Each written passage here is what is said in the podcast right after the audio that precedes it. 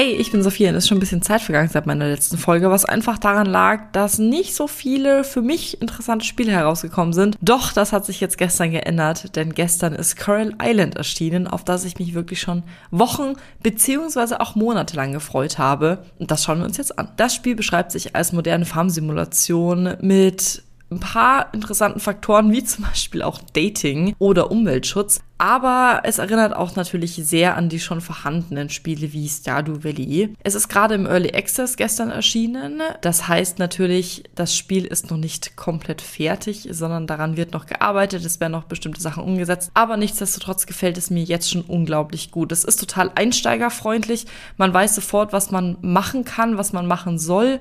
Und das ist total hilfreich, einfach in dieses Spiel erstmal reinzukommen. Die Grafik ist super schön und man kann wirklich alles Mögliche auf dieser Insel machen. Und zwar das hier. Angefangen natürlich alles mit dem Bauernhof, den du aufbaust, Felder, die du pflügst, Lachen, die du anpflanzt.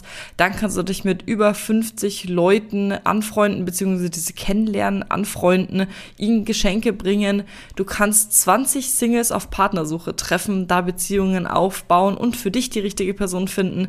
Du kannst Insekten fangen, Steine abbauen, du kannst Korallenriffe retten, du kannst dem Museum helfen, wieder auf Hochglanz zu kommen. Also es gibt die verschiedensten Sachen, die du dort erleben kannst. Und deswegen wird das Spiel auch nicht so schnell langweilig, was ich natürlich immer ganz gut finde, wenn es nicht gleich sofort repetitiv wird.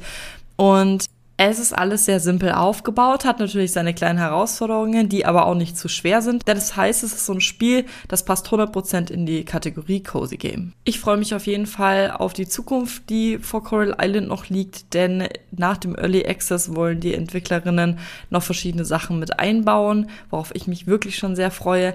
Aber bis jetzt kann ich das Spiel tatsächlich echt sehr empfehlen. Und ja, vielleicht ist das ja was für euch. Ich wünsche euch viel Spaß. Wir hören uns in der nächsten Folge. Bis dann. Tschüss.